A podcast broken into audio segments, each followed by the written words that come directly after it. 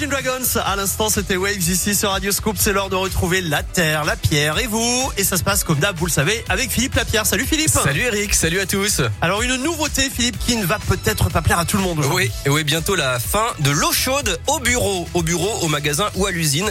Il va falloir se laver les mains à l'eau froide. C'est un décret qui est entré en vigueur euh, au mois d'avril. Le gouvernement permet aux chefs d'entreprise de supprimer l'eau chaude sur les lieux de travail. Cette mesure est provisoire, elle est valable pour l'instant jusqu'au 30 juin 2024. Alors la justification est toute simple. En fait, il y a deux raisons. Oui, bien sûr, réduire la consommation d'énergie pour chauffer cette eau et puis réduire la consommation d'eau elle-même parce que c'est prouvé. Hein, si c'est froid, on dure moins longtemps. Exactement, on y passe moins de temps. Alors l'employeur doit quand même demander l'avis du comité social et économique s'il y en a un dans l'entreprise. Et puis il faut qu'il n'y ait pas de risque pour la santé ou la sécurité des travailleurs.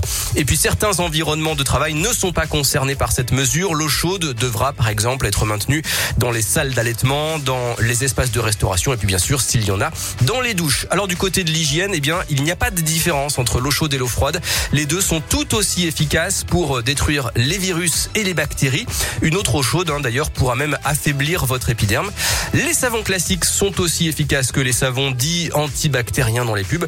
En fait, ce qui compte, c'est plutôt le temps qu'on passe à se frotter avec ce savon.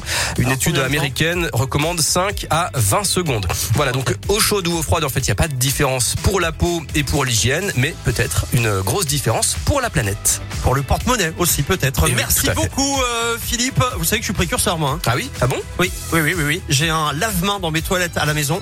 Ouais. Et, dans, et j'ai que de l'eau froide, vous voyez Ah oui, d'accord. Ah, c'est bien. Qu'est-ce qu'on dit Bravo, bravo, Eric. bravo. Merci la planète. Et vous savez ce qui est encore plus économique J'en vois faire pas mal.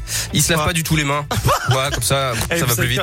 Il y en a plein qui font ça, ou il y en a qui le font juste quand ils croisent un collègue. Genre, bah, je me lave les mains parce que j'ai croisé un collègue. Ça fait un peu mauvais genre. C'est ça. Merci beaucoup, Philippe. La Terre, la Pierre et vous, c'est en replay comme d'hab sur notre site radioscope.com. À plus, Philippe. À plus tard. Ciao. Allez, dans un instant, tu connais la chanson et juste avant, voici Lil Nas X et